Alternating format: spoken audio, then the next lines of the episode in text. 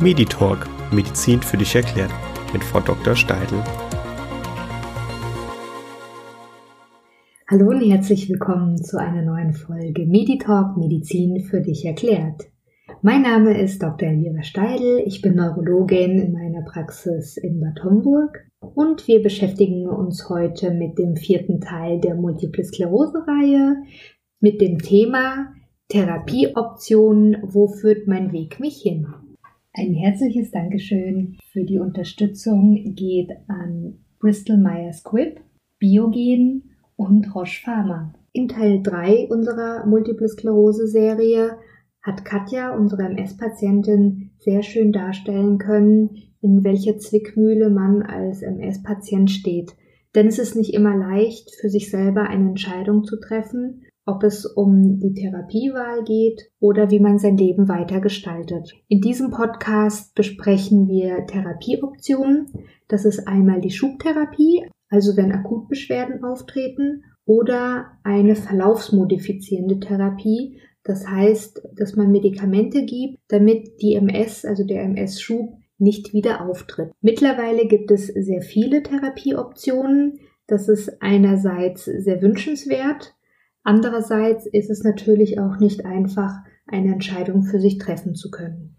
Ich werde hier auch nicht alle Medikamente runterrattern mit den Nebenwirkungen und Wechselwirkungen, da dieser Podcast dann sehr langweilig gestaltet werden würde, sondern versuche eine Hilfestellung und verschiedene Auswahlkriterien für jeden einzelnen Patient zur Hand zu geben, um diese Entscheidung treffen zu können. Was haben nun alle Therapien gemeinsam? Ziel ist es, das Immunsystem so zu verändern, dass Schübe verhindert werden und die MS nicht weiter fortschreitet. Was haben nun alle diese Therapien gemeinsam? Das größte Ziel ist es, die MS aufzuhalten. Das heißt, dass Schübe reduziert werden, dass die Krankheitsaktivität verringert wird. Dies erfolgt durch Kontrollen durch MRTs oder klinische Untersuchungen und dass die Krankheitsprogression verzögert wird. Was heißt das Krankheitsprogression? Das ist der Fortschritt der Erkrankung die unter anderem in Behinderungen und Alltagseinschränkungen wahrzunehmen ist. Wie funktioniert jetzt unser Immunsystem? Grob gesagt haben wir zwei verschiedene Immunsysteme, einmal das angeborene und einmal das erworbene, was wir im Laufe des Lebens durch verschiedene Kontakte mit Viren und Bakterien lernen. Die MS-Therapien greifen jetzt in diese Immunsysteme ein, entweder in das B-Zellsystem oder in das T-Zellsystem, einige von diesen Therapien auch in beide, und versuchen durch eine Veränderung dieses Immunsystems die fehlgeleiteten MS-Zellen entweder auszufiltern oder sie gar nicht entstehen zu lassen. Es würde sehr langweilig werden, wenn ich jetzt jeden Funktionsmechanismus von jedem Medikament erläutere. Das kann man, denke ich, auch sehr gut im Internet nachlesen, wenn einer da in die Tiefe einsteigen wollen würde oder auch über verschiedene Informationsmaterialien bei Ihrem Neurologen der Kenntnis erhält.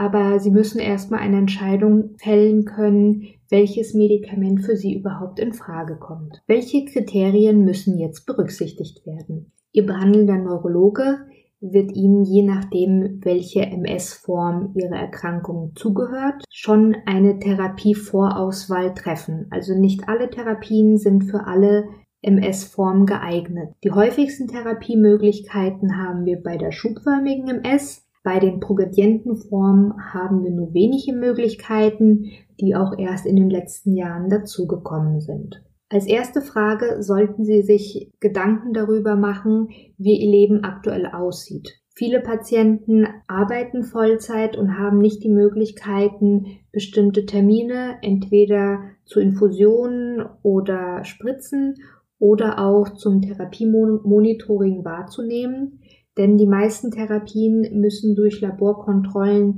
engmaschig beobachtet werden, um das komplette Immunsystem im Blick zu haben und Risikofaktoren frühzeitig zu erkennen. Deswegen die erste Frage für Sie, kann ich überhaupt diese Therapie, die mir angeboten wird, in meinen Alltag integrieren? Ich persönlich propagiere, dass die MS natürlich jetzt eine Krankheit ist, die sie begleitet, aber sie soll nicht über ihr Leben bestimmen. Also sie sollen ihren Alltag so fortführen können und weiterhin so viel Spaß am Leben haben wie vor der Diagnosestellung und müssen für sich gemeinsam mit ihrem Neurologen, mit ihren Partnern einen Weg finden, die richtige Therapie auszuwählen, um ihr Leben ganz normal fortführen zu können. Deswegen an dieser Stelle ist die Frequenz der Therapie sehr wichtig. Also wenn Sie sagen, ich kann nicht zweimal am Tag eine Tablette zum Beispiel nehmen, fällt diese Therapie für Sie schon weg. Andere Patienten berichten mir, ich kann mich nicht selber spritzen. Somit würde ich so einem Patienten niemals eine Injektionstherapie, die der Patient selber zu Hause durchführen muss, empfehlen. Was haben wir jetzt für Möglichkeiten, diese Therapien zu verabreichen? Wir haben einmal die Spritzenform, die entweder mehrmals wöchentlich bis zweimal im Monat durchgeführt wird. Das sind die Interferone. Die Interferone je nach Präparat werden ins Fettgewebe gespritzt oder intramuskulär, also in den Muskel rein. Es gibt entweder Fertigspritzen oder sogar Pens, dass das alles sehr futuristisch mittlerweile aussieht und leicht zu bedienen ist und diesen Pen einfach nur an die Stelle hält, auf ein Knopfchen drückt und es injiziert selber. Nichtsdestotrotz, bei Nadelphobien ist es, egal wie rum man es dreht, schwierig durchzuführen und sollte auch von Ihrem behandelnden Arzt verstanden werden, dass diese Therapie somit für Sie nicht in Frage kommt. Sollten Sie einen Partner haben, der sagt, das kann ich gerne für dich machen, da habe ich kein Problem und Sie finden da einen Kompromiss, kann es durchaus in Betracht gezogen werden. Diese Interferontherapie ist in der Regel bei dem Beginn von einer Multiple Sklerose. Es hat sehr lange Daten, also wir haben über 25 Jahre bereits Daten zu der Verabreichung von diesen Interferonen, so dass es ein sehr sicheres Produkt ist, was auch in der Schwangerschaft und Stillzeit je nach Präparat gewählt werden kann. Das bitte, bevor Sie schwanger werden wollen oder wenn Sie denken, stillen zu wollen, bitte nochmal mit Ihrem Neurologen und dem Gynäkologen besprechen. Da kann man auf jeden Fall eine Option finden. Wenn wir schon bei dem Thema Schwangerschaft sind, kurzer Ausflug. Jede MS-Frau oder auch MS-Mann darf gerne Mama und Papa werden. Also diese Erkrankung soll für sie kein Hindernisgrund sein, Mama oder Papa zu werden, denn ich bin überzeugt, wenn Sie sich für, für ein Kind entscheiden, werden Sie hervorragende Eltern mit oder ohne MS. Das entscheidet nichts darüber, über Ihre Elternqualitäten. Die Alternative zu den Spritzen wären einmal Tabletten. Diese werden entweder einmal oder zweimal täglich je nach Präparat eingenommen. Einige müssen mit anderen Lebensmitteln kombiniert werden. Das sind auch Faktoren, die im Alltag schwer durchzuhalten sind, wenn man zum Beispiel im Schichtdienst arbeitet oder sehr unregelmäßige Essenszeiten hat. Diese Faktoren bitte mit Ihrem behandelnden Arzt besprechen, ob Sie das durchführen können. Und dann gibt es noch Infusionstherapien. Diese Therapien führen Sie nicht zu Hause und nicht selbstständig durch, sondern in Praxen oder in Zentren. Die Therapien sind schon etwas aufwendiger, so dass in der Regel ein Wald- und Wiesenneurologe, der ansonsten eine hervorragende Betreuung der Multiple Sklerose gewährleisten kann, durch diese komplexe Nachbetreuung manchmal überfordert ist, beziehungsweise nicht die Manpower hat, das durchzuführen. Wenn Sie sich dazu entschlossen haben, eine Therapie in die engere Auswahl zu nehmen, wird im Vorfeld eine Blutanalyse gemacht. Je nach Präparat unterscheiden die sich, um überhaupt beurteilen zu können, ob sie individuell für dieses Präparat geeignet sind und diese Therapie bei ihnen durchführbar ist. Denn zum Beispiel bestimmte Viren, die bereits im Körper sind, schließen eine Therapie aus. Oder auch die Aktivität der MS, also wenn sie sehr ruhig ist, ist es nicht erforderlich, besonders aggressive Therapien, die das Immunsystem komplett beeinflussen, auszuwählen. Also nochmal die erste Frage für Sie. welche Darreichungsform möchte ich, Spritze, Infusion oder Tabletten. Wenn Sie diese Frage schon für sich beantworten konnten, dann überlegen Sie, wie oft kann ich eine Therapie und das Monitoring der Therapie im Alltag wahrnehmen. Somit, wenn Sie diese zwei Fragen schon für sich geklärt haben, fallen ein Teil der Therapieoptionen sowieso weg. Andere Entscheidungskriterien sind auch die Aktivität ihrer Erkrankung. Da wird Ihr Neurologe auch ähm, mit Einfluss nehmen, ob diese Therapie überhaupt noch ausreicht. Und wenn Sie schon eine Therapie haben und wenn Sie nicht zum ersten Mal eingestellt werden, also die Therapie wechseln oder eskalieren müssen, weil Aktivität da ist, und ihre aktuelle Therapie nicht mehr ausreicht, dann wird die Auswahl dieser ganzen Therapien auch schon von ihrem Neurologen ein bisschen eingegrenzt. Ich nenne einmal ganz kurz, welche Medikamente überhaupt möglich sind und zu welchen MS-Formen sie angewendet werden dürfen. Deswegen ich versuche das recht schnell zu gestalten, damit es nicht langweilig wird. Für die Injektionstherapien in Form von Spritzen haben wir die Interferone. Das wären die Handelsnamen Avonex, Betaferon, Extavia, Rebif und Plegridy sowie das Copaxone, das Glitarameracetat als Wirkstoff hat. Auch hier für die Schwangerschaft und Stillzeit geeignet, aber kein direktes Interferon.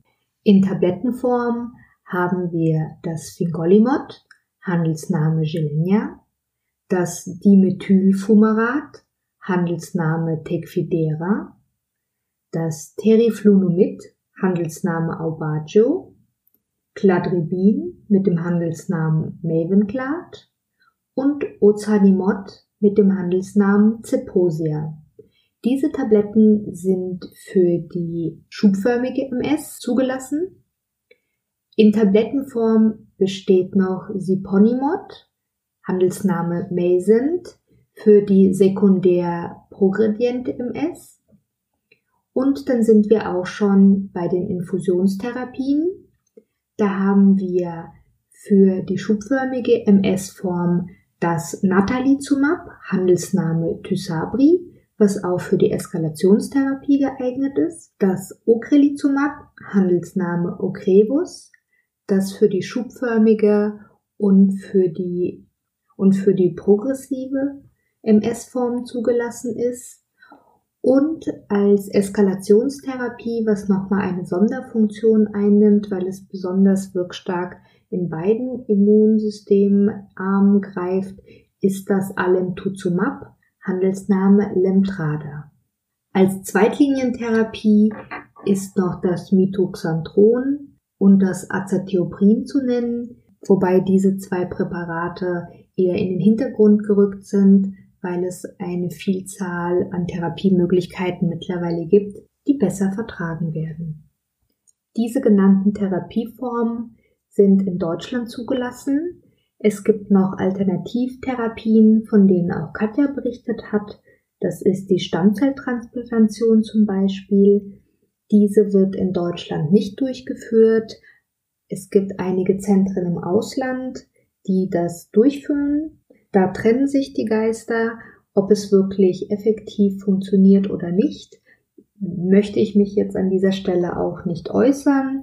Jeder Patient hat natürlich das Recht, sich Informationen auch zu alternativen Therapieoptionen anzueignen und diese auch in Betracht zu ziehen.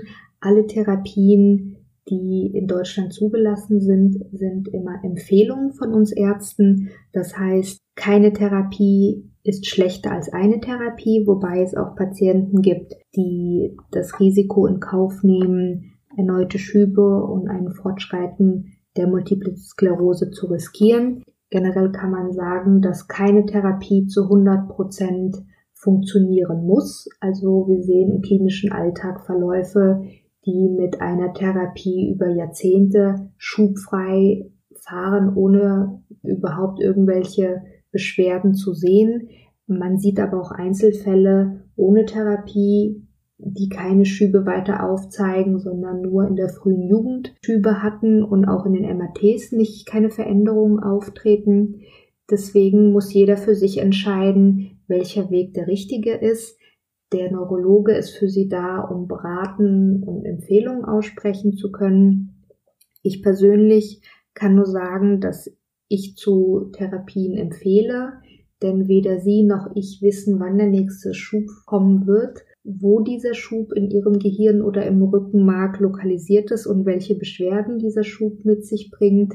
Und nichts zu tun und einfach abzuwarten, halte ich persönlich für das höchste Risiko, aber das ist meine Meinung. Ich betreue auch Patienten weiter, die sich gegen Therapien entschieden haben oder alternative Therapieoptionen für sich in Betracht gezogen haben oder ziehen. Das ist ihr gutes Recht und wie gesagt, meine oder die Aufgabe des Arztes ist es, die Patienten zu betreuen, beraten und ähm, weiter zu behandeln egal wie die Entscheidung des Patienten ausgefallen ist, weil es bleibt immer das Leben des Patienten und äh, ich empfinde das auch für wichtig, diese Entscheidungsfreiheit dem Patienten zu lassen und man es auch selber als Arzt nicht immer zu 100 Prozent nachvollziehen kann und selber eine andere Entscheidung getroffen hätte. Das gehört einfach zu der individuellen Entscheidungsfindung dazu und kann sich auch im Verlauf auch noch verändern. Deswegen auch hier bitte immer ins Gespräch gehen mit dem behandelnden Arzt und auch verschiedene Möglichkeiten besprechen und Betracht ziehen. Nicht vergessen sollten auch die anderen Therapieoptionen wie Physiotherapie, Ergotherapie und Logopädie, je nachdem welches Beschwerdebild auftritt. Ebenso ist Ausdauertraining im niedrigen bis mäßigen Intensitätsbereich sinnvoll durchzuführen und zur Krankheitsbewältigung ist eine Psychotherapie auf jeden Fall eine hilfreiche Möglichkeit, diesen Schock oder diese Umstellung der Diagnose Multiple Sklerose mit jemandem zu besprechen. Wie bereits Katja im Vorfeld schon mal angesprochen hat, ist Suizidalität ebenfalls ein wichtiges Thema, das nicht außer Acht gelassen werden sollte. Und auch hier bitte ich wiederum drum, dass das offen angesprochen wird mit Ihrem Neurologen. Der kann Sie auch an Psychiater oder Psychotherapeuten weiterleiten, um diese Problematik zu besprechen, wenn er nicht immer der optimale Ansprechpartner sein sollte. Ansonsten Selbsthilfegruppen oder irgendwelche Foren, um sich auszutauschen, um seine Erlebnisse zu teilen, gehören ebenfalls zur Krankheitsbewältigung dazu und sollten, wenn das gewünscht ist, wahrgenommen werden, weil nicht nur Medikamente der Weg sind, um diese Krankheit zu bekämpfen, sondern auch ein Miteinander. Jetzt machen wir noch einen kleinen Ausflug zu der Schubtherapie. Die Schubtherapie ist eine Akuttherapie, die bei neuen Beschwerden, die länger als 24 Stunden anhalten, durchgeführt. Die erste Wahl der Therapie sind die Glukokortikoide, also Cortison, welche in Hochdosis, das sind 500 bis 1000 Milligramm, für drei bis fünf Tage über die Vene verabreicht wird. Sollten die Beschwerden sich unter dieser Therapie überhaupt nicht zurückbilden bzw. verändern, kann das durch eine weitere Verabreichung als Eskalationstherapie noch fortgeführt werden oder als Plasmapherese oder Immunadsorption in der Klinik, also das wäre dann auf jeden Fall ein stationärer Aufenthalt, durchgeführt werden. Nochmal zu dem Cortison zurück. Sollte da im Hinterkopf sein, dass Cortison häufig Nebenwirkungen mit sich bringt, die aber nur kurzzeitig anhalten, sodass davor keine Angst äh, gehabt werden sollte, weil es effektiv gegen die Entzündungsherde wirkt und diesen akuten Schub im Rahmen einer Entzündung im zentralen Nervensystem verkürzt, um so viele Nervenzellen wie möglich zu erhalten. Cortison lässt einen entweder sehr schlecht schlafen, weil man sehr aufgewühlt ist. Deswegen ist es zu bevorzugen, es vormittags ähm, zu infundieren. Andererseits sieht man auch, dass unter Cortison Müdigkeit auftritt. Also Sie müssen schon ausprobieren, zu welchen der zwei Parteien Sie gehören. Ansonsten ist Cortison noch magenreizend. Wenn man eh schon einen sensiblen Magen hat, macht es auch Sinn, einen Protonpumpenhemmer, also Pantoprazol oder Omeprazol, was auch im Volksmund als Magenschutz bekannt ist, dazuzunehmen. Und nicht selten wird berichtet, dass während der Infusion ein metallischer Geschmack, so als wäre Blut im Mund, wahrgenommen wird, ähm, das einfach eine Empfindungsstörung ist, was durch das Cortison verursacht wird und nicht durch die Multiple Sklerose. Also davon bitte nicht irritieren lassen. Ähm, das ist jetzt wieder ein anderer Schub während der Cortisontherapie auftritt, sondern das ist auch eine bekannte Nebenwirkung vom Cortison, die wieder verschwindet. Und da wären wir wieder am Ende von unserem vierten MS-Podcast mit einem Ritt durch die Therapieoptionen bei MS.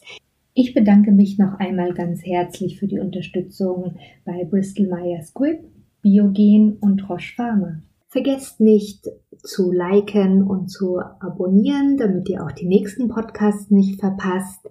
Und weitere Informationen bekommt ihr unter den Notes zum Beispiel zu der Cleo-App, wo ihr weitere Informationen zu Multiple Sklerose und zu den Therapiemöglichkeiten erhaltet. Bis zum nächsten Mal.